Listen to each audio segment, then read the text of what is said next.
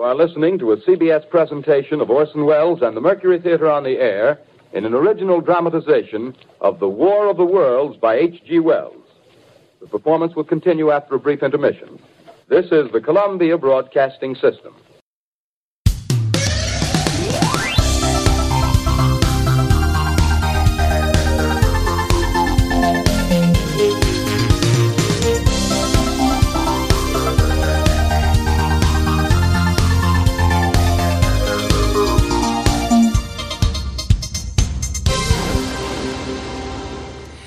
Herzlich willkommen zu Hörma, dem Podcast über Hörspiele und Hörspielserien. Wir haben heute gewissermaßen eine Sonderfolge, Näheres dazu gleich, aber zuerst einmal, wie üblich, schalten wir quer durch die Republik. Hier ist der Jörg aus Nürnberg und ich rufe den Nils. Hallo Nils. Ja, hier ist der Nils und der ruft zurück nach Nürnberg aus Braunschweig. Hallo Jörg, schön dich zu hören, schön, dass die Verbindung steht.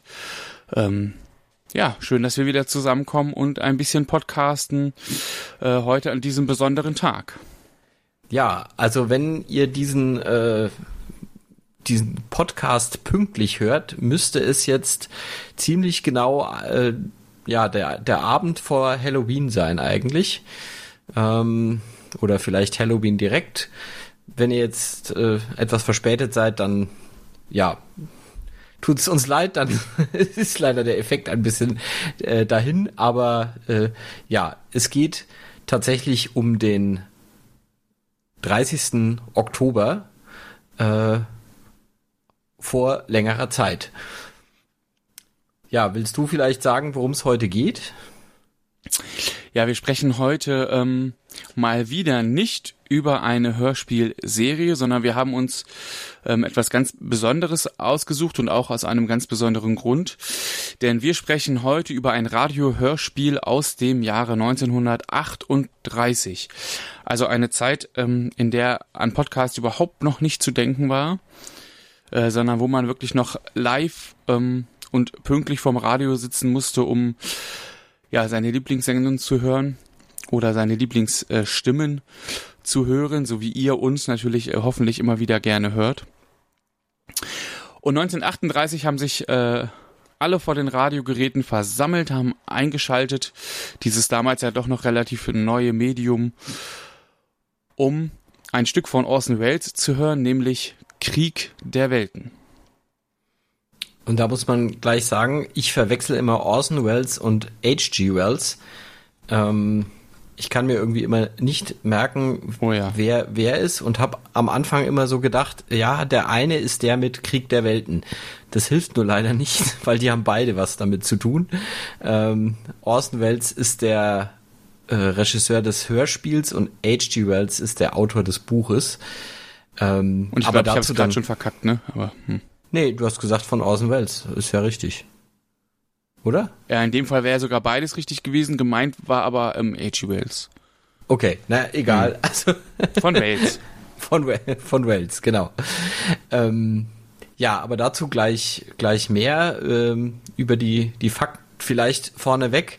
Ähm, es könnte sich rentieren, diesen Hörspiel, äh, diesen äh, Podcast mit Kopfhörern zu hören, weil dadurch, dass wir ein paar Originaltöne aus den 30er Jahren haben, sind die natürlich qualitativ jetzt nicht so berauschend und äh, zum Teil nicht so richtig gut zu verstehen. Äh, ich glaube, da ist, tut man sich mit Kopfhörern etwas leichter. Authentisch, das, was du sagen wolltest, ist authentisch. Authentisch, ja. das als kleiner Service-Tipp äh, so am Rande. Ja, äh, vielleicht bevor wir einsteigen, sollen wir mal so allgemein wir hatten ja noch so ein paar Sachen im Pad äh, stehen an Hausmeistereien. Ja, ein paar Grüße, glaube ich, können wir mal loswerden. Ähm, wir haben wieder mal eine sehr nette E-Mail, muss man wirklich sagen, und ein tolles Feedback von Emu bekommen, der ja schon öfters genannt wurde, weil er uns schon oft ähm, einfach ein nettes Feedback und, und liebe Grüße geschickt hat. Ähm, ja, auch hierfür, lieber Emu, wieder vielen, vielen Dank. Ähm, ja, ist natürlich einfach immer schön, gerade dann auch so nettes Feedback zu bekommen und zu hören, dass es euch und im Besonderen dir gefällt. Ähm, ja, weiter so. Wir lesen natürlich immer unheimlich gerne von euch allen. Ähm, also immer her mit, äh, mit euren Nachrichten, euren Mails oder auf welchem Weg auch immer, ja, euren Kommentaren. Äh, ja, und an der Stelle einfach nochmal hinausgeposaunt. Liebe Grüße an Emu und vielen Dank für deine letzte E-Mail. Ja, also das, dem kann ich mich nur anschließen. Äh, wir bekommen immer so ausführliche E-Mails äh, von dir und das finde ich wirklich großartig. Nicht nur, dass wir so einen treuen Hörer haben, sondern auch, dass du dir jedes Mal die Mühe machst und äh, ja uns so nett grüßt. Also das, ja, finde ich echt große Klasse. Also vielen Dank dafür, äh, für dieses nette Feedback. Ja, und dann habe ich mir noch ähm, einen weiteren Gruß notiert, den ich heute gerne unbedingt loswerden will. Ich weiß ehrlich gesagt gar nicht, ob ihr uns noch regelmäßig hört. Ich weiß, ähm, dass der Sohn uns am Anfang ähm, unserer Podcast-Zeit auf jeden Fall gehört hat und wir da auch mal Feedback bekommen haben. Äh, und es geht natürlich um keine geringere als Miss Schnuck, ähm, auch at Miss Fossington Gore äh, auf Twitter. Ähm, ja, und ich habe mir einfach vorgenommen, ich wollte auch dir und euch auf diesem Wege mal liebe Grüße schicken und ähm, euch äh, sozusagen äh, audioverbal winken. Ähm, ich verfolge einfach mit großem Interesse, was sie so auf Twitter schreibt. Ich finde das ganz interessant. Ähm, so ähm, auch oft irgendwie Mut machend irgendwie, obwohl das vielleicht, wenn man das so verfolgt, hm, das ist jetzt kompliziert zu erklären. Äh, liebe Miss Schnuck, ich empfinde das so, ich habe dir auch schon mal ähm, geantwortet und einfach, vielleicht hört ihr uns noch, dann äh, liebe Grüße an Miss Schnuck, ähm, den Sohn, das Söhnchen und den Ehemann. Ja, auf jeden Fall. Das äh, auch dem kann ich mich nur anschließen, ähm, weil wir, also ich meine, der wir wir wir folgen, also das ist ja bei uns immer so ein bisschen problematisch, weil wir beide ja. ähm, unseren Twitter-Account verwalten. Also unser hörbar Twitter-Account folgt eben Miss Fossington Gore und ich finde auch, das ist einfach schön, da da mitzulesen. Also es ist einfach, ja, wie du richtig sagst, viele mutmachende, viele interessante Tweets so aus dem Leben. Ja, ist einfach schön. Ja, es gab natürlich noch diverses, äh, also das, wir haben das jetzt exemplarisch äh, natürlich nur, also wir kriegen von vielen Leuten auch immer irgendwie auch mal auch mündlich oder auf Twitter oder so mal ähm, Feedback. Auch dafür natürlich herzlichen Dank. Ähm, was ich ähm, schön, wenn ich da gerade mal zwischengrätschen darf, sozusagen.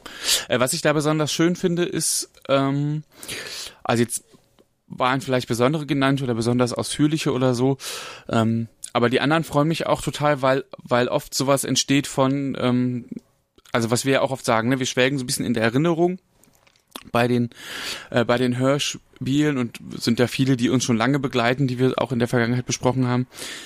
Und da sind ganz, ganz viele Kommentare und, und einfach so auch mal eine Notiz oder eine Erwähnung oder so, wo Leute beschreiben, ach ja, habe ich früher auch immer gehört oder das ist meine Lieblingsfolge.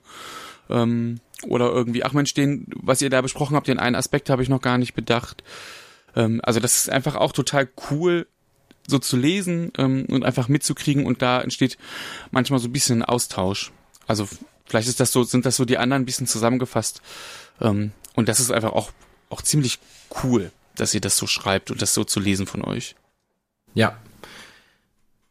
Also insofern, wir ähm, können eigentlich nur sagen, wir sind da um alles dankbar, was uns auf irgendwelchen Kanälen erreicht. Ähm, kommentiert fleißig weiter, schreibt E-Mails, schreibt äh, uns auf Twitter an, kommentiert auf Facebook, kommentiert auf unserer Webseite. Ähm, ja, freut uns alles und ja, wir finden es schön, wenn wir von euch so ein bisschen hören, wie euch die Folgen gefallen, weil es ist ja, wenn man selber macht, dann immer so ein bisschen schwierig zu sagen, ob das jetzt eher gelungen war oder eher ja. langweilig oder was auch immer.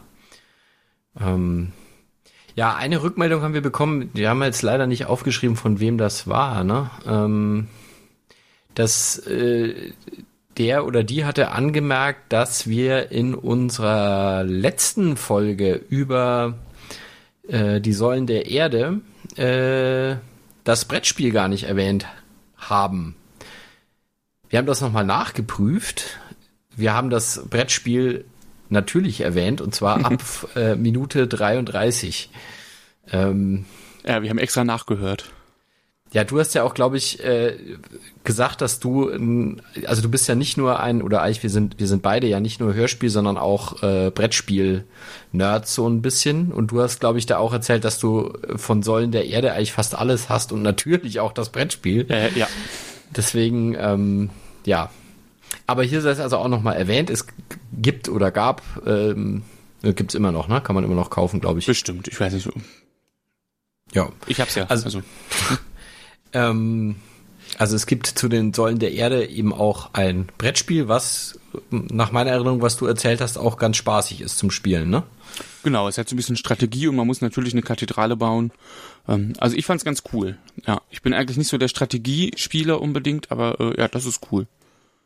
Ja. Äh, und das war, ähm, also ich weiß nicht genau, ob das auch der Twitter-Handle ist, aber Brettspiel-Podcast auf Twitter. Ah, okay. Hat das geschrieben. Ja. Ich habe ehrlich gesagt schlecht notiert, ob das, aber ähm, ja, die Richtigen werden sich angesprochen fühlen. Ja, aber also auf jeden Fall, das sollte jetzt auch nicht falsch rüberkommen. Also auch danke nochmal für den Tipp, weil ähm, ja, manchmal übersieht man ja sowas tatsächlich. Und ja. Und ich musste es wirklich auch, also ich weiß, wie es dir ging, aber ich musste es wirklich auch nachhören, ähm, weil ich mich nicht 100% hätte dran erinnern können, haben wir darüber gesprochen oder nicht, wie das so ist.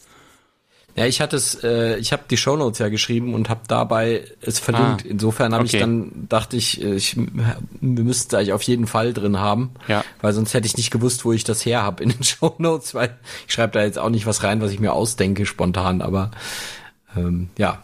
Ja, jetzt wisst, habt ihr auch unsere Arbeitsaufteilung äh, mitgekriegt. Ich schreibe ja, die genau. Shownotes nicht. Ja, du machst dafür den ganzen advanceden Audioschnittkram, der irgendwie. Äh, genau, ich nehme dann ja. deine Shownotes und füge sie nur ein, sozusagen, ja. Ja, so viel vielleicht zum Feedback und zu dem sogenannten, der sogenannten Hausmeisterei. Ja, zum Podstock können wir nichts erzählen, weil wir nicht da waren. Soll aber sehr lustig gewesen sein, was man so mitbekommen hat. Ich habe es sehr interessiert ähm, auf Twitter verfolgt und habe ja lange mit mir gerungen, ähm, und das war ja auch wirklich sozusagen von mir aus gesehen um die Ecke. Aber ich habe es einfach mit den dienstlichen Terminen und mit so Familie und das, ich habe es echt einfach nicht auf Kette gekriegt. Für mich ist es immer so nach den Sommerferien eher eine stressige Zeit, dann wieder irgendwann. Gerade in diesem Jahr irgendwie, so zwischen Sommer- und Herbstferien hier in Niedersachsen, dann ja, hat's leider nicht geklappt. Vielleicht auf ein anderes Podstock. Ja, also ich habe auch schon gedacht, vielleicht nächstes Jahr. Ähm, also ich habe ein, ein bisschen, äh, wenn ich Zeit hatte, mal ein bisschen in den in den Livestream geguckt und das äh, sah jedenfalls so aus, als hätten die, die da waren, jede Menge Spaß. Ja. Ich habe dann in die Live-Aufzeichnung von Akte Aurora mal reingeguckt und das war schon sehr cool. Also ja, schade, aber naja, vielleicht nächstes Jahr dann. Sofern nicht äh, Oh, jetzt hätte ich fast gesagt, sofern nicht ein Krieg der Welten ausbricht, wollte eine coole Überleitung haben, aber habe selber gemerkt, dass es gerade eigentlich irgendwie auch keine coole Überleitung ist bei dem, was so in der Welt passiert. Ja, tatsächlich. Das, ähm, das war auch damals schon bei der, bei der Erscheinung des Ganzen äh, mit einer der Gründe, warum es nicht nur als äh, große Unterhaltung aufgenommen wurde. Ähm, aber wir können ja mal äh, kurz was dazu sagen, was es überhaupt ist, das Ganze. Ja, ich habe auch steigen wir ohne coole Überleitung ein. Ähm, hm. Ja, ich habe ja schon gesagt, ne, eine eine Roman ähm. Ähm, also War of the Worlds im, im Original, also Krieg der Welten ist ein Roman von A.G. Wells, der eigentlich ähm, bereits 1897 erschienen ist und ähm, im Buch in England spielt. Ähm, ja, und wollen wir schon eine kleine Inhaltsangabe? Könnte man eigentlich schon mal machen, oder? Ja, ich denke auch, ja. Also das Buch dreht sich im Wesentlichen darum, dass ähm, ja ähm, vom Mars Außerirdische auf der Erde landen, beziehungsweise am Anfang weiß man noch gar nicht so genau, ob es Außerirdische sind, sondern es sind halt einfach es werden halt verschiedene Phänomene beobachtet. Ähm, und ja, dann entdeckt man halt, dass dann auch tatsächlich auf der Erde irgendwas gelandet ist vom Mars. Und ja, am Anfang kann man das nicht so richtig einordnen, beobachtet es eigentlich einfach nur interessiert und stellt dann aber relativ schnell fest, dass ähm, die, die da gelandet sind, die Marsianer, der Menschen also nicht freundlich gesinnt sind, sondern im Prinzip eine Invasion äh, auf die Erde vorbereiten und ähm, ja eigentlich alles vernichten, was ihnen irgendwie in die Quere kommt. Das Militär versucht dann da irgendwie Gegenwehr zu leisten. Und das ist aber alles ziemlich sinnlos. Also die, die, die irdischen Waffen können eigentlich nichts ausrichten gegen diese, gegen diese Invasion. Und es wird mehr oder minder eigentlich die, ja, werden, werden Städte und so werden innerhalb von wenigen Tagen und Wochen eigentlich komplett ausradiert. Und ja, das im Roman ist das, glaube ich, auch ähm, dann ziemlich lange sehr hoffnungslos. Also man, man bekommt immer mehr das Gefühl, dass es eigentlich überhaupt kein, keine Rettung gibt. Jetzt weiß ich nicht, ob wir das Ende spoilern wollen. Aber müssten wir wahrscheinlich fast, ne? Müssen wir, ja. Ja. Also das Ende des Ganzen ist dann, dass plötzlich aus irgendeinem Grund diese diese Marswesen ähm, dann, dann sterben ohne Zutun der Menschen, komischerweise.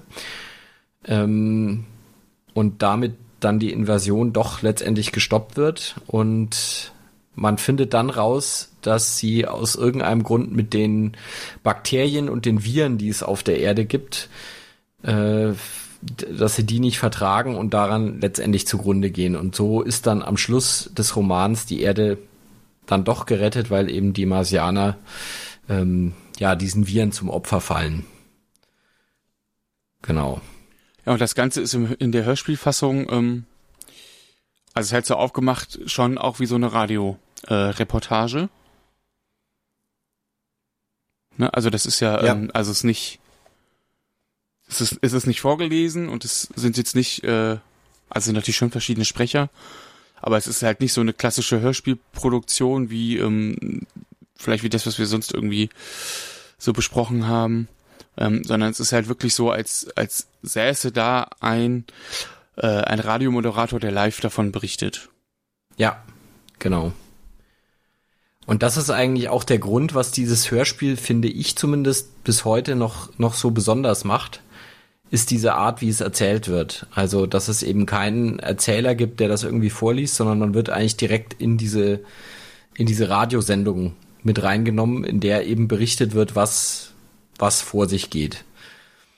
Ähm, ich habe irgendwo auch gelesen, dass es ganz was Besonderes war, dass es ähm, schon im Vorfeld aufgenommen wurde, dann wurde Musik mit eingespielt, so dass es halt erst recht so wirkte, als würde es sozusagen über das eigentliche Radioprogramm hinweggesprochen als Eilmeldung oder wie würde man heute sagen. Ja, ja. Ja, ja man muss auch dazu sagen, dass, also dadurch ist auch das Hörspiel des Ganzen, ähm, ist dadurch auch die Zeit etwas komprimiert, was eigentlich, wenn man genau drüber nachdenkt, die Sache etwas unrealistisch macht, weil in, also im Buch ähm, passieren diese ganzen Ereignisse über mehrere Tage ähm, ich glaube, irgendwo, genau, genau, hier das notiert. Also ich glaube, zwei Wochen ist da der Zeitraum, in dem das stattfindet, was immer noch sehr schnell ist, aber äh, halbwegs, also halbwegs plausibel ist, ja. Es, es landet halt so eine Vorhut von diesen äh, Marsianern und dann ähm, ja, wird halt innerhalb von wenigen Tagen, beziehungsweise halt insgesamt zwei Wochen, ähm, passiert das, was eben in dem Roman passiert. Ähm, in dem Hörspiel ist es eben so, dass das eigentlich alles in Echtzeit passiert, zumindest ähm, den ersten Teil des Hörspiels. Ich glaube, da können wir gleich nochmal drauf eingehen, wie das Hörspiel jetzt aufgebaut ist. Ähm, das, da, also es passiert sozusagen wirklich alles in Echtzeit. Das heißt, ja, ja. nachdem das Hörspiel insgesamt auch nur äh, wie lang eineinhalb Stunden, glaube ich, ist, ähm, passiert also innerhalb von einer halben, dreiviertel Stunde passiert also diese ganze Invasion, was eigentlich ein bisschen komisch ist, wenn man so drüber nachdenkt. Aber auch das war eben eigentlich so ein, so ein, so ein Kniff des Ganzen, weil dadurch ähm, wird halt auch diese Spannung sehr, sehr hochgetrieben in dem Hörspiel. Ja, es geht auch im Übrigen nur eine Stunde, also ähm, eine Stunde, nicht eineinhalb, genau. Ja, ja, also es ist wirklich so ziemlich komprimiert. Da gibt's noch ein bisschen Vorgeplänkel und so, ne? Ähm, zwischendrin ist immer wieder Musik zu hören, also es, man hat halt beim Hören schon wirklich so den Eindruck von, eigentlich läuft gerade ein Radioprogramm äh, aus den 30er Jahren, ne, der Musik entsprechend. Ähm, und das ist schon sehr, sehr authentisch gemacht. Auch weil sie ja dann immer das ansagen mit, ähm, wir unterbrechen unser laufendes Programm für eine ja. Meldung und dann, ähm, ja, kommt also immer, schalten sie immer irgendwo hin, wo eben ein Reporter gerade ist und äh, ja. Was ich vielleicht noch zum Buch kurz sagen wollte, ähm, zwei Sachen. Äh, also das eine, dass das Buch eigentlich, das kommt nämlich im Hörspiel leider nicht so ganz raus. Das war eigentlich eine sehr böse Satire auf das, ähm, den Kolonialismus des britischen Empires. Ähm, also du hast ja schon gesagt, erschienen ist das Buch 1897 und ähm, da fing also England gerade wirklich an, im großen Stil ähm, irgendwelche Kolonien zu gründen. Und ähm, ja, ist natürlich auch mit relativ großer Härte und auch wahrscheinlich Brutalität äh, in die äh, hat im Prinzip seine Eroberungsfeldzüge da ja, gestartet. Ja. Und ähm, in dem Buch wird halt der Spieß im Prinzip umgedreht. Also es wird halt ähm, so nach dem Motto, die Menschheit ist halt im Prinzip das ein, ein, ein, ja, ist halt ein Volk, was im Prinzip überhaupt keine Chance hat gegen diese Übermacht, die da kommt. Ähm, und auch nicht mit ihren Waffen nicht das Geringste ausrichten kann gegen diese, diese Invasion und äh, letztendlich dann nur dadurch gerettet wird, dass halt diese Invasionsmacht durch so ziemlich das Primitivste, was es auf der Erde gibt, nämlich Viren und Bakterien, ähm, nur aufgehalten werden kann. Und das ist natürlich eigentlich so ein, ja, wirklich so ein, so ein Seitenhieb auf die Situation damals, ja. Also das sollte, sollte diese ganze ähm, Expansionspolitik der, der Briten ähm, scharf kritisieren. Das kommt im Hörspiel nicht so raus, auch weil es da, da natürlich schon äh, 30 Jahre später war. Also ähm, ja, war dann die, die Lage einfach auch schon ein bisschen anders. Ja. Deutlich über 30 Jahre her, ne? Also. Ja. Ja, fast 40, ja. ja. Ähm, nee, das kommt wirklich so gar nicht, ähm, so gar nicht raus. Also man hat schon auch das Gefühl im Hörspiel, dass sie ähm, das bewusst so ähm, als Unterhaltung, würde ich denken, ne, produziert haben. Ja. Ohne, ohne Anspruch, glaube ich, dass das überhaupt rüberkommt. Ich glaube, es soll halt gar nicht rüberkommen. Ja. Zum Hörspiel ist auch noch zu sagen, es spielt anders als das Buch nicht in England, sondern in äh, New Jersey. Ähm, ja. Also man hat das da einfach, ja, was aber auch einfach daran liegt, dass halt das eine amerikanische Produktion ist. Also Deswegen hat man es halt einfach nach Amerika verlagert, das Ganze. Was für den Inhalt ja keinen Abbruch tut, ne? Ist ja irgendwie. Ver ja. Verändert da ja gar nicht. Das ist völlig egal, eigentlich, wo das spielt. Das wollte ich jetzt dich nochmal fragen, weil du kanntest das ja, glaube ich, vorher nicht, ne? Du ja. hast die, ähm, also da, das, ähm, das Hörspiel, das Originalhörspiel ist logischerweise auf Englisch, aber es gibt eine deutsche Fassung aus den 70er Jahren 1977 vom WDR, bei der man im Prinzip das englische Original genommen hat und ähm, ja die Sachen, die man halt nicht so gut verstehen kann, dann einfach auf Deutsch nochmal ähm, ja nachsynchronisiert hat quasi. Ja.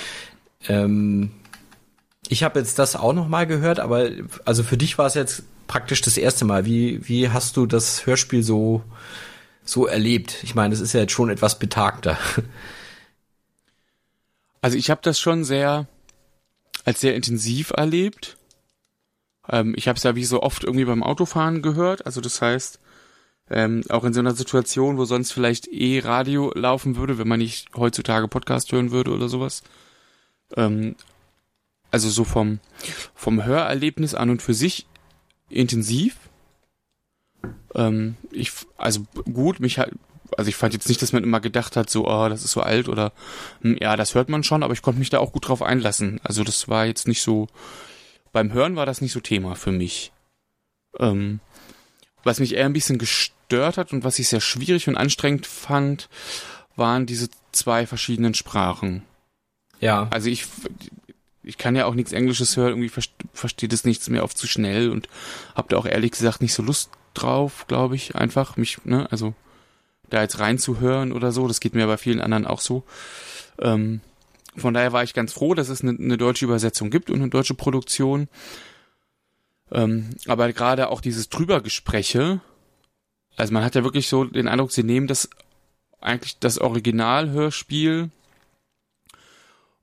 und synchronisieren das live drüber, also simultan heißt es dann, glaube ich, ne? Ähm, ja. Drüber. Und das war total anstrengend. Ich glaube, ich habe Passagen nicht richtig mitgekriegt, weil ich dann fand, die Lautstärkeverhältnisse haben nicht gepasst und so. Ähm, das fand ich so gar nicht meins. Es ist ja auch da so, dass eben aufgrund dessen, dass halt auch der englische Ton eben auch schon ein bisschen älter ist, äh, versteht man den eben auch schon schwierig, ne? Weil es ist halt einfach, also man hört einfach, dass die Audiotechnik damals noch nicht so weit war. Ja, na klar. Und das macht es natürlich auch nicht einfacher, finde ich, das, ähm, das sich anzuhören, das Ganze. Also sie haben das in der, in der, gut, jetzt ist das aus den 70ern ja, ne? Da war die vielleicht ja auch noch nicht so wie heute, die Qualität. Also weiß ich nicht, ich habe gerade gedacht, das ist, also ähm, der, der, der deutsche Sprecher, das ist schon sehr angepasst, also es klingt schon auch alt. Ja. Jetzt weiß ich nur nicht, ob es alt klingt, weil sie so schlau waren, das anzupassen, oder weil es alt klingt, weil es halt auch alt ist. ja, ähm, ja. Aber ist auch egal, weil für das Hörerlebnis, also das passt zusammen. So, ja. das wäre ja auch gar nicht authentisch. Ja? Würde man das jetzt heute in super High Quality irgendwie da einen Sprecher aufnehmen, dann äh, wird's der auch irgendwie, also wird's der Hörer auch irgendwie verarscht vorkommen. Ja. Ähm, das passt alles cool. Also es war wirklich nur, ich fand das sehr, sehr, sehr schwierig, diesen beiden Sprachen zu folgen und es ist aber auch nicht konsequent. Also es ist nicht so, dass sie das die ganze Zeit machen und du denkst, okay, ich fange an und also wenn man es lange genug hört, kriegt man ja vielleicht hin, die eine, also einfach das Englischsprachige zu filtern. Ähm, da gibt's halt schon Wechsel. So. Ja, ja. Ähm, und also das hat sich mir auch nicht so ganz erschlossen, wann wie gewechselt wird, warum, also ob es da ein System gibt. Und selbst wenn es ein System gibt, ähm, ehrlich gesagt hat's mich gestört. Ja. So.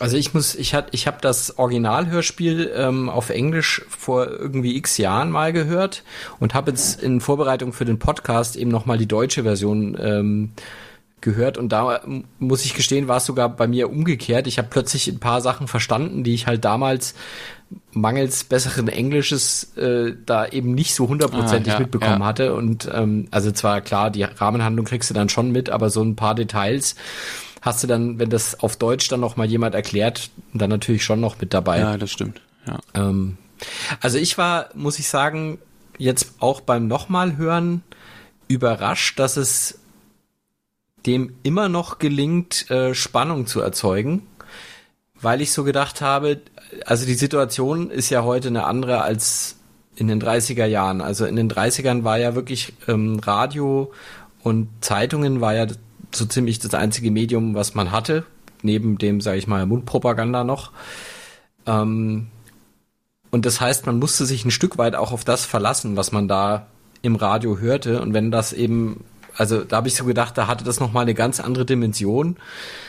Und habe so gedacht, wenn ich das jetzt heute nochmal höre, ob das, ob mich das tatsächlich irgendwie fesseln kann irgendwie, zumal ich ja dann auch wusste, wie es ausgeht. Aber das hat tatsächlich funktioniert. Also ich finde, es gelingt dem immer noch relativ gut Spannung aufzubauen. Auch weil ich finde, dass der Spannungsbogen sehr, dass es sehr geschickt ist. Also wie man am Anfang so noch nicht weiß, was jetzt eigentlich mit diesem komischen Phänomen ist und diesen komischen Maschinen, die da vom Mars ähm, ja. landen, dass ähm, ja, also und und dann eben plötzlich kommt so dieser erste, also diese erste Situation, wo halt Leute einfach niedergemetzelt werden und ähm, und das wird halt dann eigentlich immer dramatischer und das finde ich schon, äh, also ist eigentlich immer noch gut, also selbst nach heutigen Maßstäben immer noch sehr gut gemacht, finde ich. Das finde ich auch total und ähm, vielleicht äh, hat es einfach damit zu tun, wer es gemacht hat weil das natürlich ein bisschen die Kernkompetenz von Radioleuten ist. Ne? Also die machen das ja an anderer Stelle ähm, vielleicht sowieso auch, also so eine Berichterstattung. Damals sicher vielleicht auch nochmal anders als heute und ich weiß gar nicht, wie das wohl, ähm, wie das wohl live möglich war, aber ähm, manche haben es ja für echt gehalten, von daher muss es ja irgendwie möglich gewesen sein oder haben es zumindest irgendwie gedacht. Ähm, und das, also von, vielleicht klingt es daher einfach auch so professionell. Ja? Also die haben schon genau ähm, auch das sozusagen journalistisch ja gut aufgegriffen oder so verarbeitet. Ja. Jetzt kenne ich so zugegebenermaßen das Buch nicht und weiß nicht, wie es da drin steht, aber. Na, da ist es, glaube ich, nicht, also die, diese, das ist ja wirklich dieser Touch von dem, von dem Hörspiel, dass das so als Radiobericht okay. Also das Buch soll auch, ich habe neulich noch mal eine Rezension dazu gelesen, wo jemand gesagt hat, das ist auch nach, nach heutigen Maßstäben einfach ganz großes Kino, ja. Also da, das ist wirklich sehr,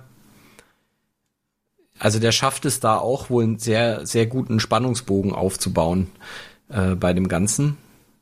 Aber eben diese, dieser Flair des, der Radioreportage, der fehlt natürlich im Buch. Das ist da anders. Ähm, wir können ja vielleicht noch mal kurz ein bisschen was dazu sagen, von wem, also du hast ja, wir haben ja schon gesagt, also Regisseur Orson Welles, das Buch ist von H.G. Wells. Ähm, vielleicht noch ein, zwei Sachen, wer das, wer da sonst noch dran beteiligt war. Also das Skript zu dem Hörspiel hat Howard Koch geschrieben. Ähm, der hat unter anderem war der auch Mitautor für das Drehbuch von Casablanca. Ähm, und die Schauspieler waren eigentlich alle aus einer Theatergruppe, die eben dieses äh, Mercury Theater ähm, hieß. Da war eben äh, Orson Welles war der Gründer dieser Theatergruppe und die hatten eben auf CBS eine, eine regelmäßige Sendung, die hieß eben Mercury Theater on the Air, wo sie eben ja ähm, Theaterstücke im Prinzip als Hörspiele präsentiert haben. Und ja, so ist eigentlich auch dieses Radiohörspiel entstanden. Also man hatte wohl ein paar ähm, verschiedene Texte zur Auswahl. Ich glaube auch noch ein, äh, die, die Zeitmaschine auch noch von äh, H.G. Wells war auch noch im Gespräch. Aber jedenfalls hatte man sich dann für äh, ja, Krieg der Welten entschieden und äh, dieser Howard Koch hat dann eben das, das Skript für dieses Hörspiel ähm, entworfen. Ja, und wir, also du hast es ja am Anfang auch schon gesagt, ähm, ja, ausgestrahlt am 30.10.1938, ne, in dieser Sendereihe halt, Mercury Theatre on the Air, ähm, das erste Mal auf CBS Radio äh, ausgestrahlt. Ja. Was ich jetzt für die Recherche sehr interessant fand, war, dass eigentlich alle Beteiligten und insbesondere der Howard Koch von diesem Hörspiel, also von dieser Story überhaupt nicht begeistert waren. Ähm, also in einem, in einem Text habe ich gelesen, Koch selber fand die Story schrecklich dumm und altmodisch. So habe ich das jetzt zumindest übersetzt. Also im Originaltext steht da terribly dull and dated. Ähm, ja. Das, also es haben eigentlich so alle gedacht, dass dieses Hörspiel ein Riesenflop wird. Ähm, was wohl auch daran lag, dass dieser ganze, ähm, also dieser ganze Mars-Hype und sein und also mit Mars-Menschen und Mars-Wesen und Mars, was weiß ich noch was, das war eigentlich ein Thema, was zu dem Zeitpunkt, als das Hörspiel rauskam, schon ziemlich durch war. Also ähm, die, dies, das ging so in den, in den letzten Jahren des äh, 19. Jahrhunderts los, ähm, da wurden auf dem Mars ähm, ja ähm, Linien entdeckt, von dem, also von äh, Giovanni Schiaparelli, ähm, wurden Linien entdeckt, von denen man nicht so richtig wusste, was es war. Er hat vermutet, dass es ähm, ja einfach Canyons sind. Man weiß inzwischen, es waren zum Teil optische Täuschungen auf dem Teleskop, aber zum Teil tatsächlich äh, Canyons auf dem Mars. Das Problem war, äh, dieser ähm, Giovanni Schiaparelli, der hat das im Italienischen als Canali bezeichnet oder Canali, ich weiß nicht, wie man es ja Canali würde ich auch sagen. Canali. Ja. Ähm, das wurde aber fehlerhaft ins Englische übersetzt. Man hat nämlich Canali mit äh, Canals statt mit Channels übersetzt und Canals sind im Englischen immer was Künstliches. Ähm, also während halt Channels, also Kanali im, im Italienischen können eben auch einfach natürliche äh, ja, ausgetrocknete Flüsse oder, oder halt einfach Täler sein, wohingegen eben diese, diese Canals im Englischen sind halt immer eine künstliche, äh, ist immer irgendeine künstliche ähm, Geschichte. Und das hat natürlich dann, als es dann hieß, ja, es gibt jetzt Canals und auf dem Mars, also künstlich gebaute Kanäle, da fingen halt dann an, sämtliche Science-Fiction-Autoren steil zu gehen und zu sagen, es ist äh, da äh, und haben halt die wildesten Ideen von Städten und Siedlungen und was weiß ich was auf dem Mars. Also im Nachhinein ist wahrscheinlich, muss, muss einem dieser Giovanni Schiaparelli ein bisschen leid tun, weil der hat es eigentlich korrekt bezeichnet, aber ja, die die Journalisten haben es halt irgendwie verpeilt, es richtig zu übersetzen. Aber jedenfalls in diesem Zug ist eben auch das Buch entstanden und unfassbar viel in der Science-Fiction-Literatur, die halt dann, äh, wo es eben immer um den Mars ging. Und als das Hörspiel, ähm, das Skript fürs Hörspiel entstanden ist, war dieser Hype eigentlich durch. Da hat man gesagt, na also komm mit Mars und Marsmenschen und Marswesen und was auch immer, brauchst du eigentlich mehr kommen. Das Thema ist jetzt ist jetzt seit 40 Jahren äh, geht das rauf und runter durch die Literatur. Das langweilt die Leute eigentlich nur noch. Und das war eigentlich auch so der Eindruck von Koch, dass er gedacht hat, also mit der alten Story, da brauchen wir eigentlich keinen mehr kommen. Aber sowas gab's halt vorher noch nicht. Also von daher war es ja doch auch wieder was Neues irgendwie, weil diese Art der Produktion also habe ich zumindest jetzt in der Recherche auch nicht gefunden, dass es sowas vorher schon gegeben hätte. Ja. Und sie haben sich auch wirklich, also ähm, diesen, diesen Touch der Radioreportage, ähm, das haben sie halt wirklich extrem gut hinbekommen, muss man sagen. So dass es halt auch tatsächlich Leute sehr gefesselt hat, das Ganze. Ähm, wir können vielleicht, also praktisch mal ein, Beispiel zu haben, ähm, einer der, der Schauspieler, der ähm, eben einen dieser Reporter spielen sollte, der dann das erste Mal diese diese Marsmaschinen, also das sind ja so, das sind eben in dem in dem Hörspiel und auch im Buch sind das so so Flugmaschinen, also man sieht meistens die Marsianer gar nicht direkt, sondern immer nur diese Maschinen. Ähm, und der Reporter, der die das erste Mal sieht, das, das war eben einer der ähm, dieser Schauspieler Frank Reddick. Ähm, und der hat sich, um sich auf diese Rolle vorzubereiten, äh, hat er sich immer und immer wieder die Radioreportage der Hindenburg-Katastrophe ähm, angehört. Weiß nicht, ob wir da vielleicht kurz was zu sagen sollen. Weiß nicht, wer die. Ähm, also das war äh, ein Jahr vorher. Also sprich ähm, 1937. Ja, und ähm, also die Hindenburg war ja ein deutsches, ähm, ja, wie sagt man, Luft, Luftschiff, sagt man, glaube ich, auch, ne? Also ein Zeppelin. Hm. Zeppelin müsste eigentlich allen was sagen. Ähm, genau, und jetzt weiß ich ehrlich gesagt gar nicht so genau, ähm, ob's, äh, ob das die Jungfernfahrt war oder einfach nur eine Fahrt. Also auf jeden Fall ist dieses Luftschiff, ähm, also äh, ist halt geflogen 1937, war natürlich was total Besonderes, ja. Also irgendwie die Menschen gehen äh, in die Luft mit diesem Zeppelin, ja, also ein ähm, eine Passagierkabine in einer Art riesengroßen Ballon, würde man vielleicht heute sagen, ne? Zu der Zeit noch gefüllt mit hochexplosivem Gas, was halt so leicht ist, dass es, ähm, dass es fliegen kann. Und ähm, ja, bei der Landung oder eigentlich kurz äh, vor der Landung, müsste man sagen, ne, ähm, ist dieses Ding hochgegangen. Also deswegen die Hindenburg-Katastrophe, also das Ding ist explodiert. Ähm, ähm, genau, es ist, äh, die Hindenburg ist, äh, Entschuldigung, übrigens benannt nach, nach dem Reichspräsidenten Hindenburg, ja, also auch irgendwie ja, besonderer Name, ja, besonderes Luftschiff. Ähm, die, die größten, die es, die es gab zu der Zeit, also was Größeres kannte man noch nicht. Ähm, es war äh, äh, übrigens nicht die Jungfernfahrt, lese ich gerade, Entschuldigung, ich habe gerade gespickt nebenbei. Ähm, genau, und die ist halt geflogen nach ähm, Lakehurst in New Jersey äh, im Mai 37 und ist da bei der Landung ähm, zerstört worden. Also sie explodiert, die Wasserstofffüllung ähm, hat sich entzündet, ja, da macht es einen lauten Knall, das können wir uns alle ähm, vorstellen. Ja, es sind aber nicht alle Menschen ums Leben gekommen.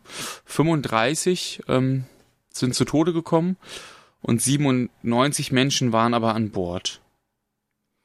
Ja, ähm, Man genau. muss sagen, diese, dieses, ähm, also diese Katastrophe hat, ähm, also diese, es war eben ein, ein Radioreporter vor Ort, Herbert Morrison, der eigentlich über diese Landung berichten sollte, weil die war eben eigentlich auch schon was Besonderes, dass dieses ähm, dieses Schiff von Deutschland nach nach äh, Lakehurst geflogen ist. Von Deutschland aus, glaube ich, sind sie geflogen, ne? Irgendwie. Ja. Ähm, also von Frankfurt. Das, genau. Ähm, und der war eben dabei, als genau diese Katastrophe passiert ist. Man sieht äh, diese Reportage auch sehr oft zusammen mit Filmaufnahmen, die gehören aber eigentlich nicht zusammen. Also es war eigentlich wirklich nur eine, eine Radioreportage. Und äh, letztendlich ist diese Radioreportage mit einer der Gründe gewesen, warum man da diese ganzen Luftschiff-Sachen hat bleiben lassen. Weil äh, also man hört, dass er irgendwie versucht, über dieses Unglück so viel wie möglich zu berichten, um einfach, äh, weil er offenbar begriffen hat, dass was da gerade passiert, was historisches ist. Und gleichzeitig verliert er während der Reportage komplett die Fassung, bricht in Tränen aus, kann kaum noch sprechen, äh, weil er, weil das ihn einfach völlig fassungslos macht, was man sich leicht vorstellen kann, wenn, wenn man direkt Zeuge von so einer Katastrophe wird. Ähm, ich weiß nicht, ob wir da mal reinhören wollen. Vielleicht als als Warnung vorneweg, äh, wer ein bisschen zart beseitigt ist, vielleicht ein bisschen skippen, weil das, also ich finde, es, es ist immer noch sehr, sehr berührend, sich das anzuhören, wie man diesen Mann hört, der versucht, seinen Job zu machen und da die Reportage zu machen und gleichzeitig also vollkommen fassungslos ist, was da passiert. Also wer, wem das irgendwie zu viel ist, es gibt jetzt einfach vielleicht mal zwei, drei Minuten nach vorne. Weiß nicht, hast du den, den Einspieler parat? Ich habe den Einspieler, genau, da geht knapp eine Minute. Ähm, vielleicht vorher noch ein paar, ähm, einfach noch mal ein paar Fakten, um das vielleicht, ähm, wenn, also wenn man das jetzt nur so hört, ja, um das ein bisschen deutlich zu machen. Ähm, also das Ganze dauerte, man streitet sich anscheinend 32 bis 34 Sekunden, ja ähm, dann war auch das meiste wahrscheinlich schon vorbei, klar, weil dieses Gas einfach irgendwie verbrannt ist wahrscheinlich. Ähm, und das Ding war riesengroß. Ähm, das war mir jetzt gar nicht so bewusst. Ich habe hier einen ganz schönen Vergleich gefunden. Ich schmeiß das vielleicht auch mal bei uns ins ähm, ins Pad für die für die Show Notes oder so, ja. Ähm, also ein ein Jumbo Jet heutzutage hat etwa 70 Meter Länge, ja, und ähm, nicht ganz 20 Meter Höhe. So. Die Hindenburg hatte 245 Meter Länge. Ja, und war irgendwie 40 Meter hoch und, ähm, und 40 Meter breit und so hatte natürlich deutlich weniger Passagiere als ein heutiger Jumbo-Jet. Ähm, aber ich weiß nicht, wer schon mal irgendwie mit so einem großen Jet geflogen ist oder, oder am Flughafen gesehen hat. Die sind schon groß, ja, und das Ding ist einfach, ähm, mehr als dreimal so lang. Und wenn das in die Luft geht, kann man sich halt einfach vorstellen, ähm, ne, was da so, also natürlich ist jetzt nicht nur, ähm, waren nicht nur Passagiere verletzt, sondern es gab auch Bodenpersonal, ne, die wollte ja gerade anlegen oder gerade landen. Ähm, und äh, ein, ein Bodenmitarbeiter ist dabei auch ums Leben gekommen, neben den Passagieren, die irgendwie an Bord waren. Also man hört sogar in der Aufnahme, dass die kurz aussetzt, weil wohl diese Druckwelle so gewaltig war, dass das auch das Equipment kurzzeitig ja. nicht mitgemacht hat. Also das hört man jetzt, denke ich, auch gleich. Also wie gesagt, ähm, weiß nicht, wenn du soweit bist, dann würde ich sagen, wie gesagt, wer es nicht hören will, vielleicht skippen. Ja, nicht so viel ähm, rumgequatsche, ne? Hören wir einfach mal rein. Ja, äh, genau, Achtung, jetzt geht's los. It's starting to rain again. It's, the rain had uh, slacked up a little bit. The back motors of the ship are just holding it uh, just enough to keep it from. It burst into flames. Get it, Charlie. Get it, Charlie. It's crashing and it's crashing. It's crashing terrible. Oh my! Get out of the way, please. It's burning, bursting into flames, and and it's falling on the mooring mast and all the folks between That This is terrible. This is the one of the worst catastrophes in the world. Oh, it's it's, it's, it's, it's twenty oh, four or five hundred feet into the sky. It, it's a terrific crash, ladies and gentlemen. The smoke and the flames now, and the frame is crashing to the ground, not quite to the mooring mast. All the humanity and all the passengers feeling around it. I don't do it. I can't talk to people. His friends are on there. It's a, it's, it's a, oh, I, I can't talk, ladies and gentlemen. Ja, also ich finde das, da stellen sich mir immer noch die Nackenhaare auf. Also auch wenn das, wenn die Katastrophe jetzt ähm, über, ja, 80 über 80 Jahre, Jahre her ist, ja. ähm, das, also ich finde das, ich finde das einfach krass, muss ich sagen, wie das ähm, und vor allem eben diesen diesen Zwiespalt. Also man hört wirklich, dass dieser Mann dass dem klar wird, er ist jetzt der Einzige, der darüber berichten kann, ja, und ähm, der so gleichzeitig versucht, möglichst viel von dem, was er sieht, zu berichten, gleichzeitig die Leuten, den Leuten klar zu machen, dass er aus dem Weg rennen. Also man hört ja dann, dass er sagt, get out of the way, get out of the way, dass sie da nicht auch noch hin äh, reinrennen in diese, in diese, in diesen Feuerball. Ähm, und gleichzeitig eben selber so fassungslos ist, dass er, dass er kaum noch sprechen kann. Also das ist wirklich ähm, beeindruckend. Ja, ähm, ja. Und es, wie gesagt, also letztendlich hat es, insofern hatte das sein Gutes, es hat dazu geführt, dass man äh, das eben nicht mehr gemacht hat, obwohl es in der Luftfahrt durchaus Unglücke gab, die auch schon zu dem Zeitpunkt ähm, deutlich größere Ausmaße hatten, also deutlich mehr Todesopfer gefordert haben und so. Aber es war ähm, durch diese Reportage, die halt viele Leute gehört haben, war das, also das, das war einfach so eine, so eine Erschütterung, dass man gesagt hat, dass, ja, also letztendlich hat das das Ende der, der zivilen Luftschifffahrt über viele Jahre eingeläutet, weil das, ähm, ja, weil diese Katastrophe eben so so furchtbar war und gleichzeitig in dieser Radioreportage eben so, ja, so, den Leuten so vor Augen geführt wurde. Naja, wir sprechen ja über die 1930er Jahre, ne? Ähm, das ist ja das authentischste, was, was man hören konnte zu der Zeit. Ähm, und es ist ja ein Unterschied, ob du das, ob du irgendwas ähm, in der Zeitung liest, was sicherlich sozusagen das, das, das meistgenutzte Medium für so Nachrichten war. Also ich, ehrlich gesagt, ich habe mich damit nicht, nicht befasst, ja, aber ähm, ich kann mir vorstellen, dass es schon was sehr Besonderes war, da jemand sitzen zu haben, der das irgendwie, also der irgendwie Audio aufnimmt oder sowas. Ja. Ähm, die, die aller, allermeisten Journalisten werden doch sicherlich Print gemacht haben und später darüber berichtet haben. Und das hat dann eine ganz andere Sachlichkeit. Und ich finde das auch sehr sympathisch, dass der einfach so mitgeht und so, so empathisch und so authentisch irgendwie ist. Ähm, ja, vielleicht könnte man ketzerisch sagen, das ist etwas, was den Medien heute manchmal ein bisschen fehlt. Ja. ja also einfach auch mal ähm, selber selber Mensch zu sein und einfach ja zu fühlen bei so einer Katastrophe und der ist live dabei. Ja. Ja. Ja und äh, also jetzt wir haben jetzt da einen weiten Bogen zur Hindenburg-Katastrophe, aber ich glaube, das war jetzt auch gut, um das einordnen zu können weil eben genau diese Reportage, aus der wir jetzt gerade einen Ausschnitt gehört haben, war für diesen Schauspieler Frank Reddick eben die Vorlage für seine Rolle als Reporter, der im Prinzip also die Rolle in einer ähnlichen Situation ja war. Also die, ne, der sieht eben, wie diese Marsmenschen landen oder nicht Marsmenschen, ich sage immer Marsmenschen, das ist eigentlich, also Marswesen. Marsmenschen werden da eigentlich, glaube ich, gar nicht ähm, und kriegt dann plötzlich mit, wie die eben zum Angriff übergehen und äh, jeden Mensch, der da im, im Umkreis ist, einfach äh, ja äh, totstrahlen. Ja, alles, Und- ne? Also eigentlich ja. alles, was sich ihnen in den Weg stellt am Ende. Genau.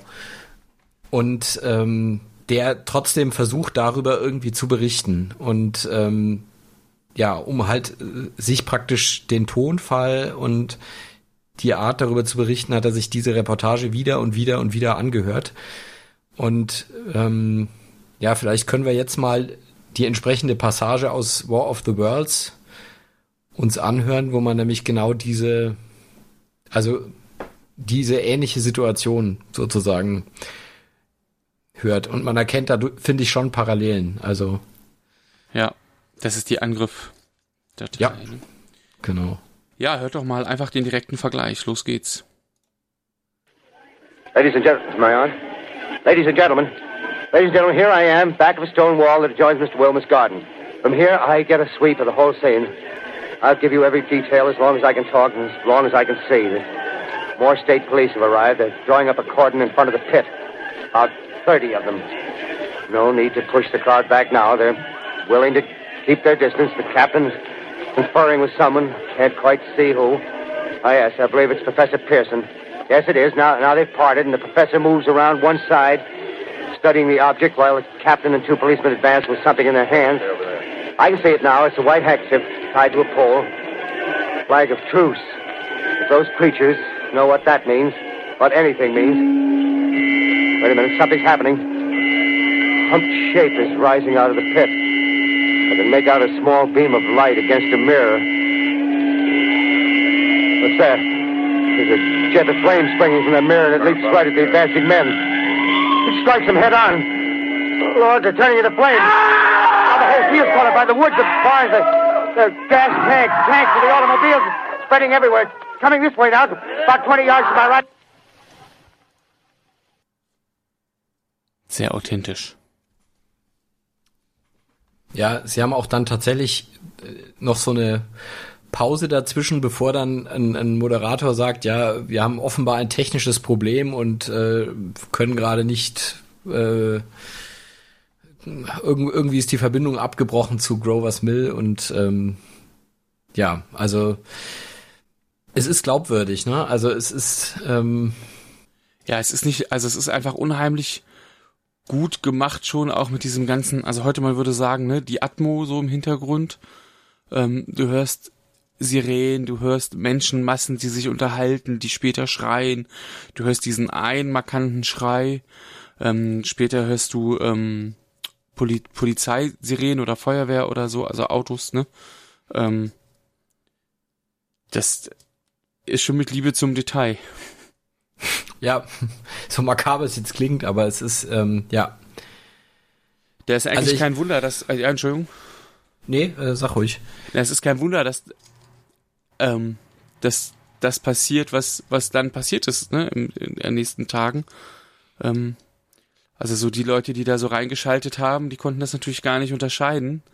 Ähm, Gerade nicht zur damaligen Zeit. Was ist das jetzt eigentlich? Also ist das jetzt ähm, die Theatergruppe oder höre ich eigentlich gerade eine, eine Live-Reportage? Ja. Da sind wir dann beim nächsten Punkt. Ähm, dass das, also die, die, die Massenpanik sozusagen. Ähm, also es gibt, äh, also es gibt das Gerücht, dass nach der Ausstrahlung dieses Hörspiels ähm, ja, ganz Amerika im Prinzip in, in Panik verfallen ist und ähm, ja, also äh, sich katastrophale Szenen ereignet haben. Ähm, wir wollen uns mal angucken, wie viel da dran ist und wie viel nicht. Ähm, das muss man aber sagen, das war jahrelang auch ein Teil dieses Mythos um dieses Hörspiel, dass es eben Ja, also ja. diese, diese weit übergreifende Panik gegeben haben soll. Ähm, ich habe hier ein paar Pressestimmen von damals rausgeschrieben. Also zum Beispiel die New York Times vom 31.10.1938 A wave of mass, mass hysteria seized thousands of radio listeners between 8.15 and 9.30 o'clock last night when a broadcast of a dramatization of H.G. Wells' fantasy The War of the Worlds led thousands to believe that an interplanetary conflict had started with invading Martians spreading white death and destruction in New Jersey and New York. Also das ist natürlich schon Tausende haben an einen interplanetaren Konflikt geglaubt. Ähm, der Herald Examiner hat, hat irgendwie auf der Titelseite Radio Fake Scares Nation, die Daily News haben geschrieben Fake Radio War stirs terror through US. Boston Daily Globe Radio Ply Terrifies Nation. Also die, die Zeitungen waren voll davon, dass das ganze Land oder zumindest äh, die Westküste, äh, die Ostküste, ähm, ja, aufgelöst in einer gigantischen äh, Massenpanik sich befunden hat. Ja, jetzt ist die Frage, was ist dran, was nicht. Hast du rausgefunden, wo das herkam? Also ich meine, die Zeitung müssen das ja auch irgendwoher schreiben, so. Also, ähm, also, ja. we weißt du, was ich meine? Das ist ja, ähm, also es war wohl tatsächlich so, dass ähm, CBS, also was man vielleicht noch mal dazu sagen muss, ähm, wir haben, glaube ich, noch zu dem Aufbau des Hörspiels ein bisschen wenig gesagt. Das ja. Hörspiel ähm, besteht eigentlich aus zwei Teilen, wovon der erste ungefähr, ich würde mal sagen, grob zwei Drittel ist. Und in ja. diesem ersten Teil passiert eigentlich diese ganze Invasion. Ähm, also das geht relativ harmlos los mit eben ein paar, ähm, ja, mit eben ein paar merkwürdigen Phänomenen. Dann kommt es zu diesem Angriff, den wir gerade gehört haben. Dann äh, gibt es einen, den Versuch mit Jagdfliegern die Außerirdischen anzugreifen, was völlig vor die Wand geht. Ähm, und der erste Teil endet dann damit, dass ähm, ja eigentlich man über den Äther nichts mehr hört und das einzige, was man noch hört, ist ein ist ein Amateurfunker, der versucht noch irgendwelche Überlebenden ähm, zu finden und der halt praktisch auf dem auf der Frequenz des Radiosenders sendet. Und das ist so der erste Teil. Und dann gibt's einen zweiten Teil, in der praktisch ein Überlebender erzählt, ähm, ja, wie er, wie er die nächsten Tage verbracht hat, wie er ähm, ja auch versucht hat, andere Überlebende zu finden. Und ganz zum Schluss dann wird eben erzählt, wie, wie es eben auch im Buch ist, dass die äh, Marswesen halt plötzlich äh, alle gestorben sind aufgrund der, ja, weil sie eben ihr Immunsystem nicht an die Erde angepasst war. Das vielleicht mal so als groben, grobe Einteilung und da muss man jetzt eben dazu sagen, wer das Hörspiel von vorne bis hinten gehört hat, der wusste, dass es ein Hörspiel ist, weil das ja. Hörspiel wurde ganz am Anfang als Hörspiel angekündigt und nach diesem ersten Teil ähm, wurde auch noch mal gesagt, dass es ein Hörspiel ist. Ähm, das heißt, also wer wirklich das von vorne bis hinten durchgehört hat, der hat, der war wahrscheinlich nicht besonders erschreckt oder was auch immer. Er hat halt gedacht, naja, ist ein Hörspiel. Das Problem waren die Leute, die irgendwann in der Mitte des ersten Teils eingeschaltet haben und halt nicht bis zum Ende des ersten Teils fertig gehört haben. Weil da ist tatsächlich kein Hinweis darauf, dass es ein Hörspiel ist. Und deswegen gab es tatsächlich bei CBS ein erhöhtes Anrufaufkommen. Äh, also da ist tatsächlich was dran, dass viele Leute besorgt angerufen haben. Weniger, weil sie ähm, befürchtet haben, dass Außerirdische angreifen, sondern viele, die da einfach reingeschaltet haben, haben auch gedacht, es ist der Beginn eines Kriegs mit Deutschland, weil das war natürlich 1938, man muss ja jetzt aus der Geschichte sagen, leider auch nicht zu Unrecht die Sorge natürlich, dass die Deutschen irgendwann einen Krieg anfangen und äh, wer halt da reingeschaltet hat, hat gedacht, das ist ein, ein Bericht über einen ja, über eine, eine Invasion der Deutschen, ja. Also an Außerirdische haben dann viele auch erstmal gar nicht gedacht. Also das ist, sage ich mal, der Part, der tatsächlich relativ gesichert ist, dass das wohl so war.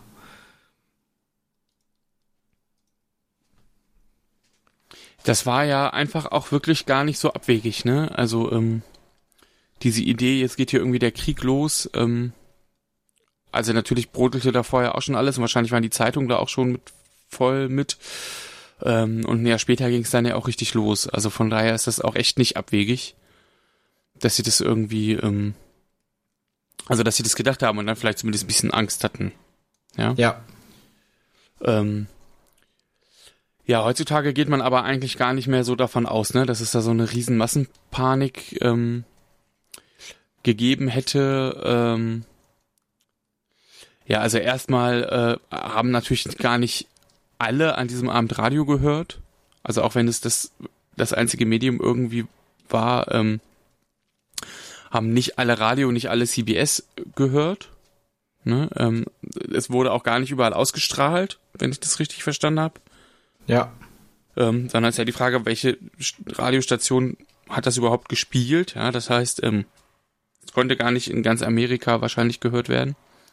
Also da muss man dazu sagen, dieses CBS ist auch so ein Netzwerk, wie es auch heute in den USA noch gibt, wie wir es eigentlich aber in, in Deutschland auch, also meinetwegen jetzt, wenn man jetzt sowas wie ähm, die ARD hat zum Beispiel, wo eben Ja. es lokale Radiosender gibt wie Bayern 3, WDR, was weiß ich, die sich aber bei Bedarf, zum Beispiel nachts, ähm, schaltet sich, also bei jetzt aus Bayern kann ich sagen, schaltet sich zum Beispiel Bayern 5 immer auf, ähm, ich glaube, Deutschlandfunk drauf oder so. Ja, ja, so ähnlich ist es hier auch, genau. Also wenn dann, ähm, wenn ein Nachtprogramm ist, dann spielen gar nicht mehr alle äh, selber, sondern dann gibt's so Kooperation und sowas, ne, natürlich. Ähm, und natürlich diese lokalen Sendestationen. Ähm, also kriegt man ja auch mit bei, also äh, im, im Fernsehen finde ich, ist es auch noch total deutlich, ähm, weil es dann hier zum Beispiel beim NDR die einzelnen, also Hallo Niedersachsen, Hallo Mecklenburg-Vorpommern, Hallo Schleswig-Holstein und so gibt, ähm, die zwar alle zur selben Zeit laufen, aber halt je nach Bundesland ähm, ja eine ne eigene Sendung. So, um es halt ein bisschen lokaler äh, zu gestalten. Und so war es da ja am Ende einfach auch. Genau, also C CBS war auch so ein Netzwerk und ähm, nicht alle ähm, CBS-Tochterstationen haben eben an diesem Abend War of the Worlds ausgestrahlt, sondern manche haben einfach ein lokales Programm ausgestrahlt an dem Abend. Ja, und was du ja auch schon gesagt hast, ähm, zu den wahrscheinlich ja relativ wenigen, die es überhaupt gehört haben, kommen ja noch die, die es vielleicht von Anfang bis Ende gehört haben oder zumindest von entweder am Anfang eingestiegen oder bis zum Ende dann später gehört haben, weil es ja dann aufgeklärt wurde und klar war, es geht hier um ein Hörspiel und eine Produktion dieser Theatergruppe. Ähm, ja, was ich äh, ganz spannend fand, ähm, war, dass ja wohl davon auszugehen ist, ähm, dass dieses ganze, wir, wir, wir reißen das so auf und, und behaupten hier überall was von Massenpanik, dass es eine Kampagne war der Printmedien gegen den Rundfunk. Ja, ähm, also der Rundfunk noch relativ neu, also ähm, zumindest in Deutschland, wenn ich das richtig recherchiert habe, erst 1924 so richtig ähm, auf Sendung gegangen, ja, und die Zeitung natürlich schon deutlich älter und etablierter.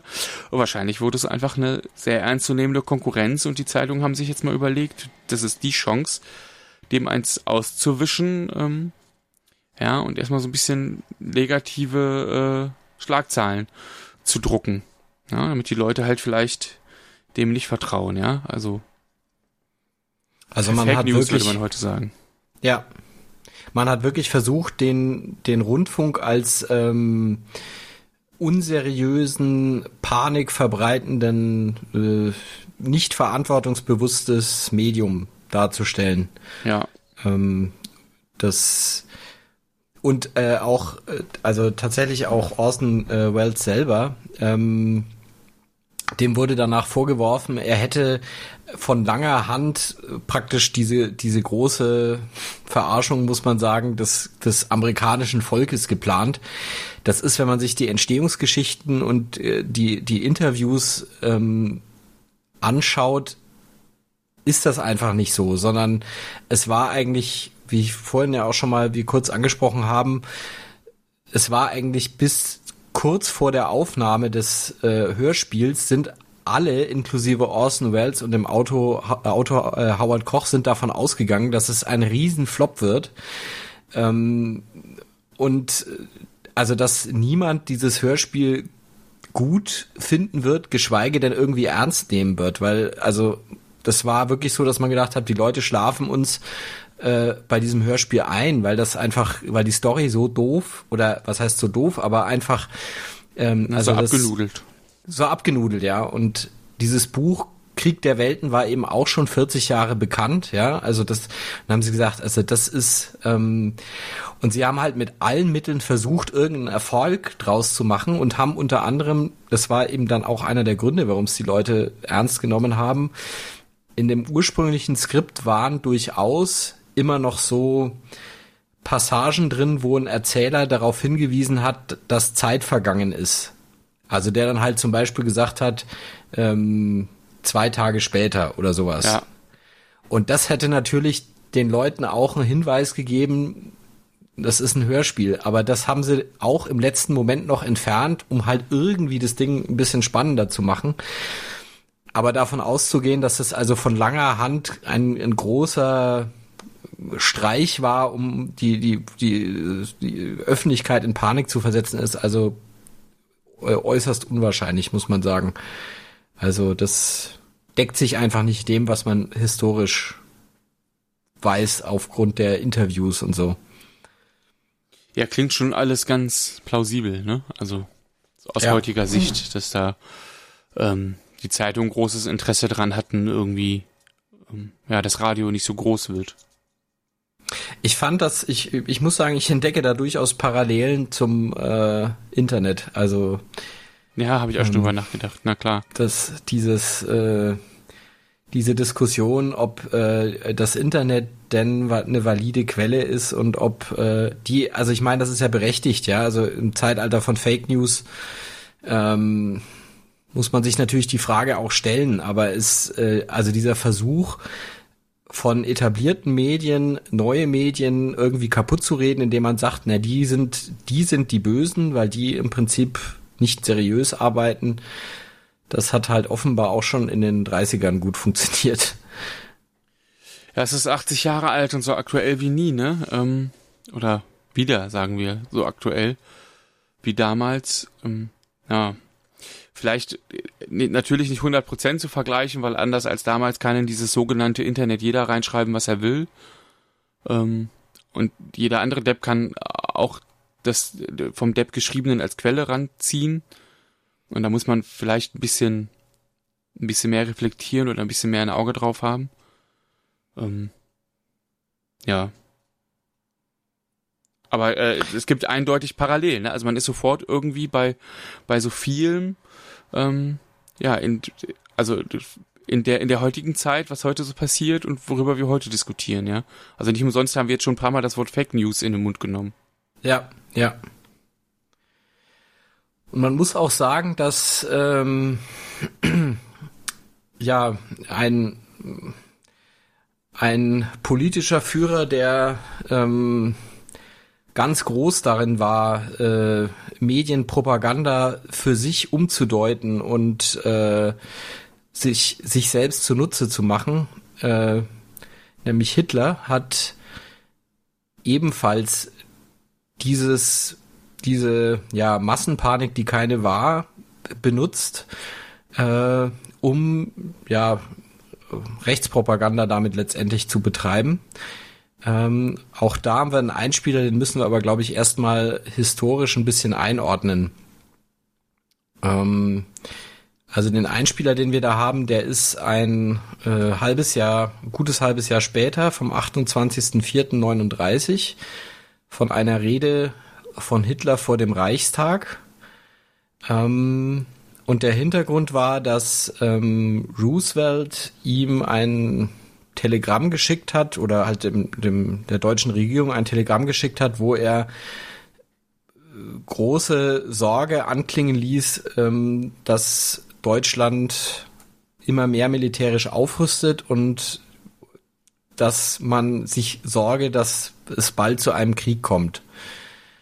Ähm, und in dieser Reichstagsrede hat Hitler versucht, äh, Roosevelt äh, lächerlich zu machen, auch diese, diese Sorge lächerlich zu machen. Und man muss sich jetzt eben immer vor Augen halten, das war äh, kein halbes Jahr, bevor Deutschland Polen überfallen hat. Also diese Kriegsgefahr, vor der Roosevelt sich Sorgen machte, die war leider sehr, sehr real.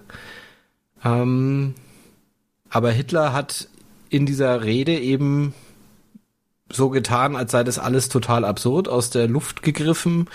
Ähm, und hat eben dabei auch versucht, die, den schwarzen Peter den Medien zuzuschieben. Ähm, den ausländischen Medien natürlich, weil in Deutschland war die Presse zu dem Zeitpunkt natürlich eh schon komplett gleichgeschaltet. Ähm, ja, und hat halt eben versucht, diese, diese ganze, also er hat dann auch noch vorher irgendwie gesagt, dass irgendwie Deutschland ja sowieso äh, nie kriegerisch sich irgendwie betätigt hat, was da auch schon reichlich absurd ist, wenn man äh, den Ersten Weltkrieg alleine bedenkt. Aber ja, ähm, ja er sagt eben auch, dass im Prinzip diese, diese Sorge vor einem Krieg komplett absurd ist und das eigentlich nur von den Medien angeheizt wird und nimmt dann als Beispiel für diese Absurdität spielt er eben genau auf War of the Worlds an. Weiß nicht, ob wir vielleicht den, den Ausschnitt da mal reinhören wollen. Äh, ja, gerne. Los geht's.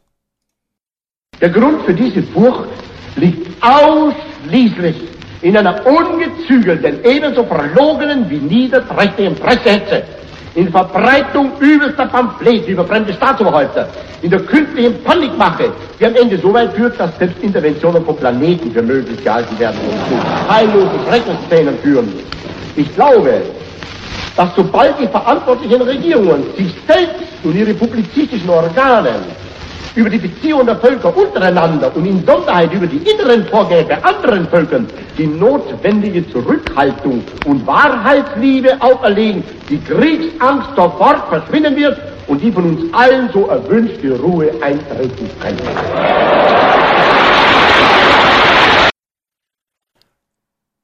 Und es läuft einem noch eiskalt den Rücken runter, oder? Wenn man das es hört. Ist, es ist bizarr. Es ist wirklich bizarr.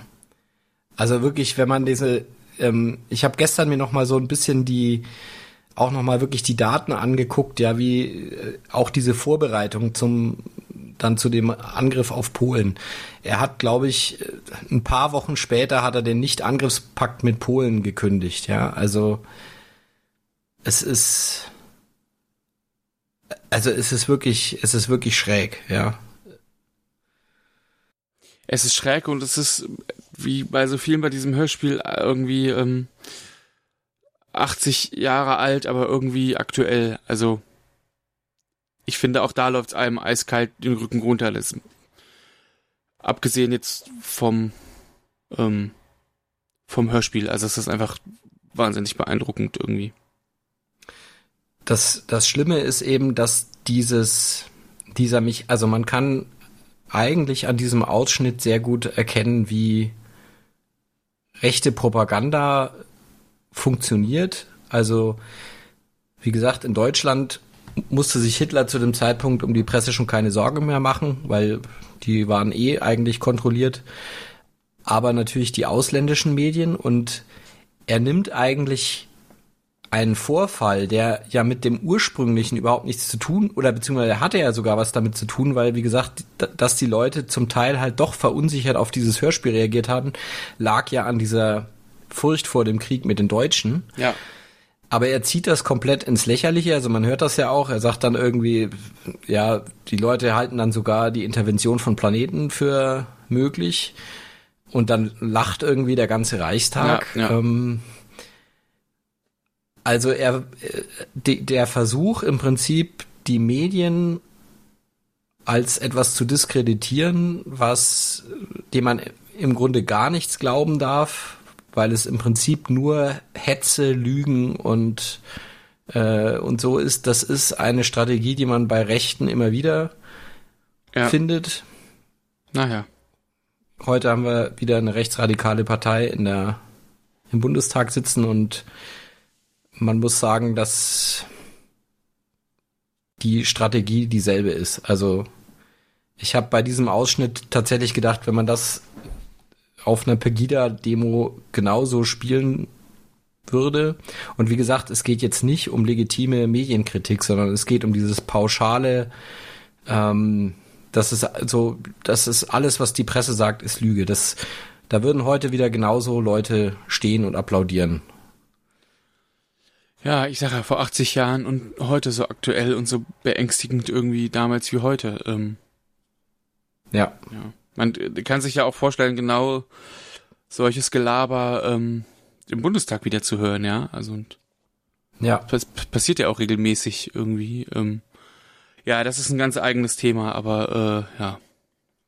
Ja, also ich fand's, ich fand es an der Stelle einfach auch nochmal, ja, wichtig, weil ähm, total unbedingt.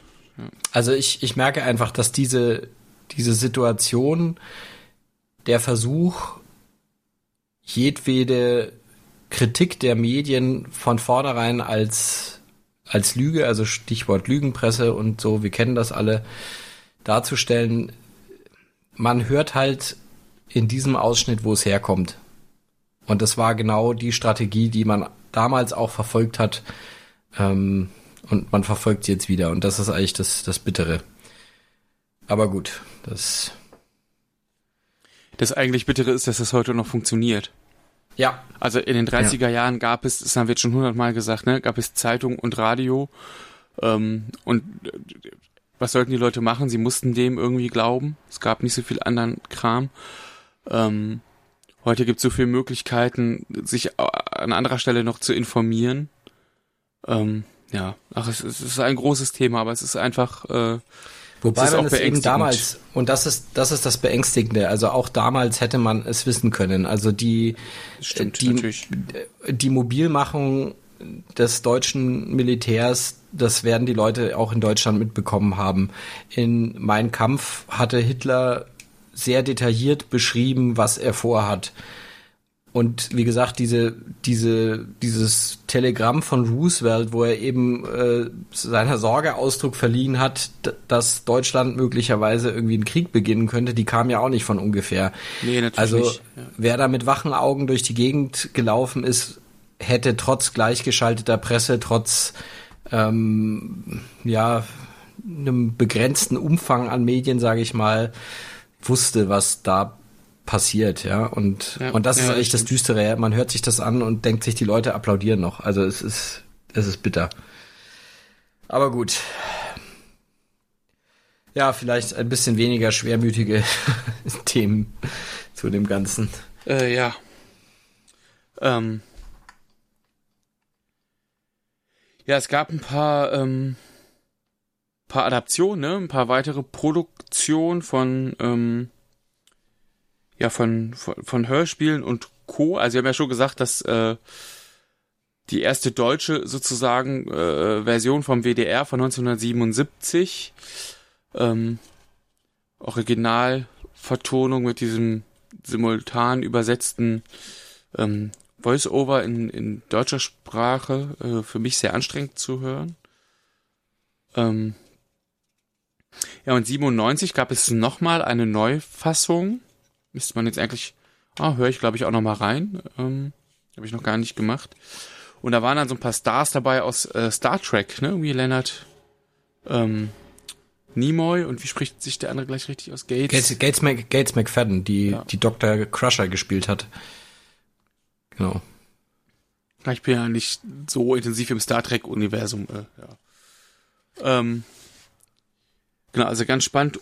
Und äh, sehr viel später ja im Grunde auch immer noch wieder, ne? Also auch 2010 ähm, nochmal eine Adaption, ja, diesmal eine Verlagerung nach Hamburg in, ähm, also mit dem Titel UFOs über der Elbe. Ne, sehr kreativer Titel. Wo übrigens auch, als das ausgestrahlt wurde, äh, besorgte Leute angerufen haben. Also zwar nicht so, ähm, es war, hatte wohl nicht diesen, diesen Impact wie äh, damals die CS-Ausstrahlung, aber es haben wohl schon ein paar Leute etwas verunsichert äh, reagiert und beim Sender angerufen, was da jetzt wohl passiert. Wahnsinn, ne? 2010. Ja. Aber vielleicht auch nur ein Spiegel unserer Gesellschaft, man weiß es nicht. Äh, ja, und äh, ähm, eine, eine ganz junge ähm, Adaption und eine ganz junge Version ist das Hörbuch von Lübbe Audio, ähm, was ganz nah am Roman, ähm, am Originalroman ist, also näher als das Hörspiel noch. Aber als Hörbuch erwartet man das ja wahrscheinlich auch erstmal, ne? Ja.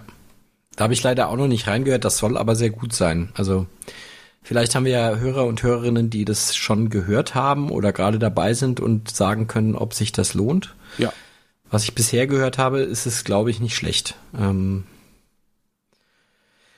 ja, es gab auch in anderen Medien ein bisschen, äh, hat man sich auch des Ganzen angenommen. Also es gab 1953 eine Verfilmung, im Englischen auch War of the Worlds, im Deutschen hat man es übersetzt mit Kampf der Welten.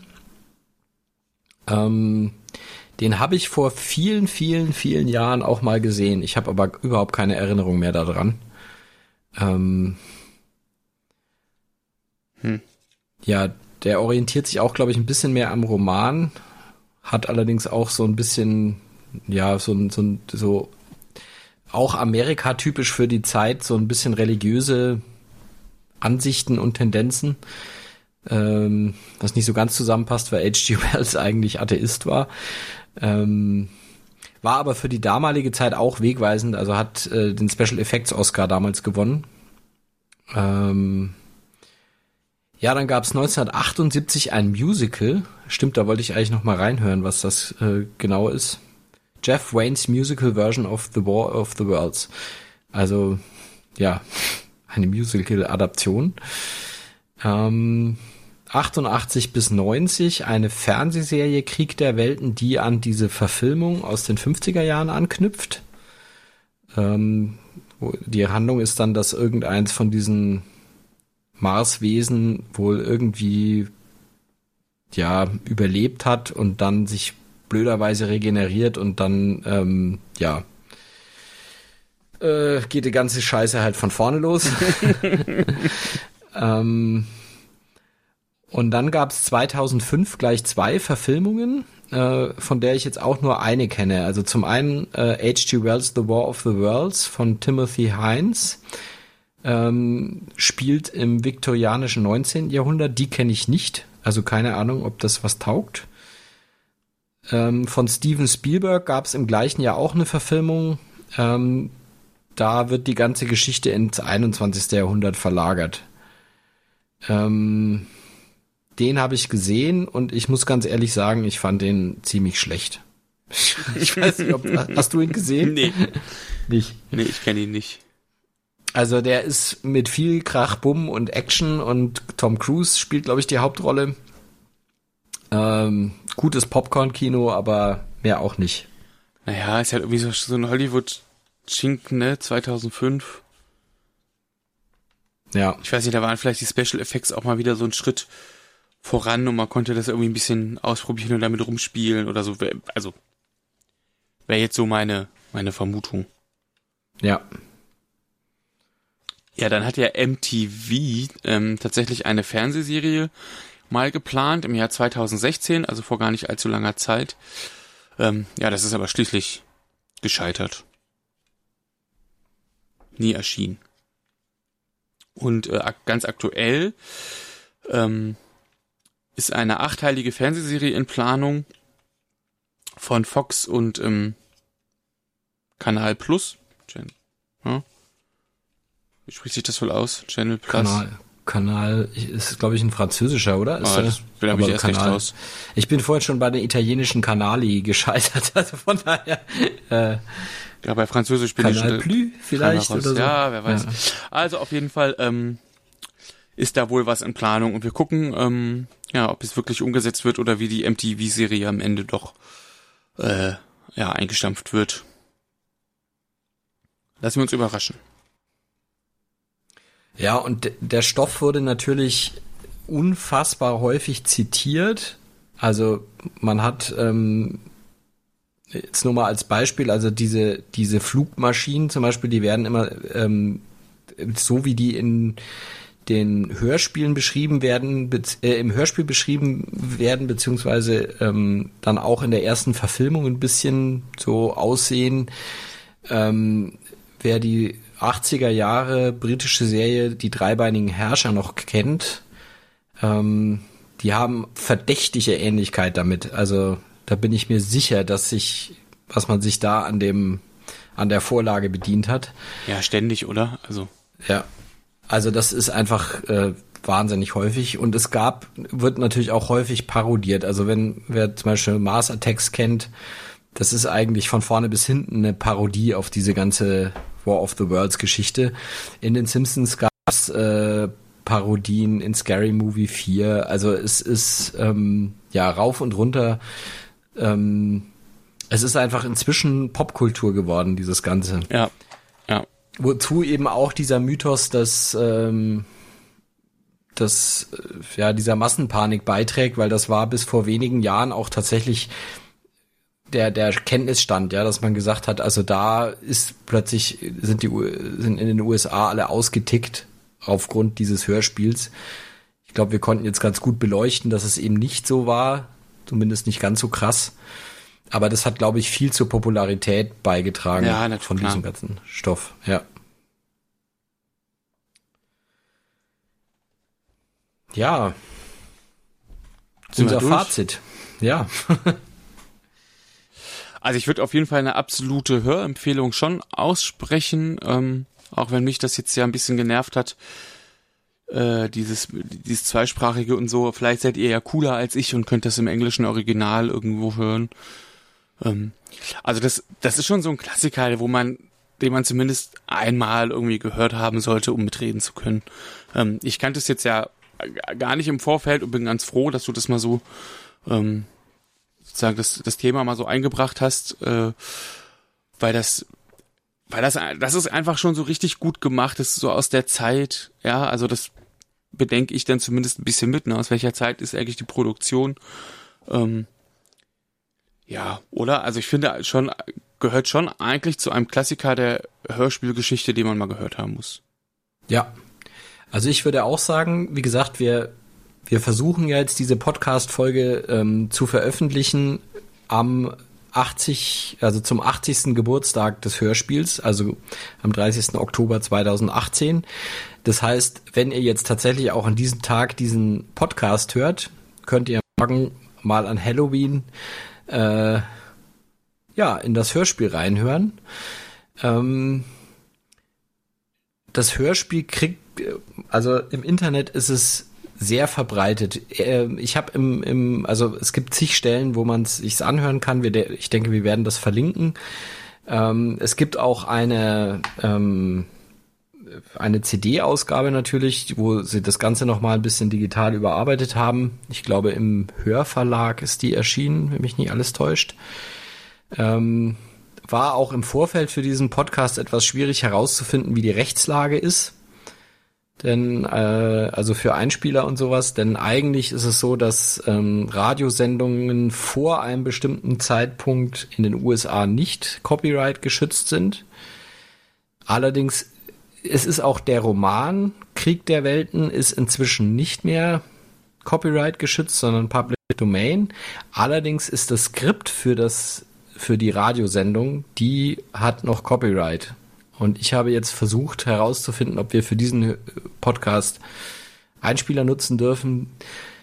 Bin kläglich gescheitert. Also ich hatte äh, E-Mail-Kontakt mit einem Anwalt in den USA, der hat mich weiter verwiesen an eine Firma. Die habe ich zwei, dreimal angeschrieben.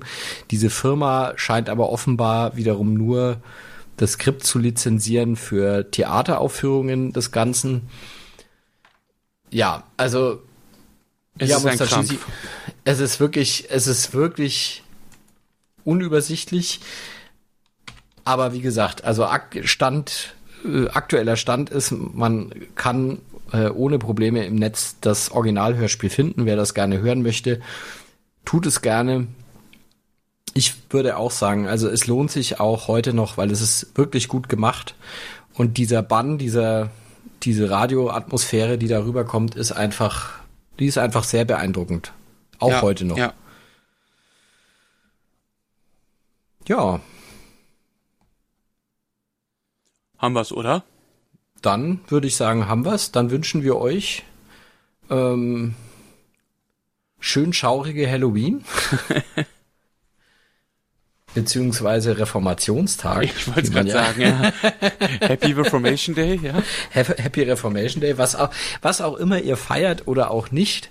Äh, und ob ihr unsere Hörempfehlungen ähm, folgt oder nicht, habt einfach einen schönen Tag und ja, dann verabschieden wir uns bis zu unserer nächsten Folge, würde ich sagen. Genau, lasst es euch gut gehen. Ähm, wenn ihr Lust habt, lasst uns Kommentare da, ein paar Sternchen bei iTunes. Ähm, ja, aber einfach gerne Kommentare, Feedback jeglicher Form. Schreibt uns eine Mail, schreibt uns ähm, einen Kommentar oder auf Twitter oder Facebook oder also es geht ja heute überall irgendwie. Ne? Ihr werdet uns erreichen, wenn ihr das wollt. Wir freuen uns drauf. Ja, alles Gute für euch und macht's gut. Tschüss. Tschüss.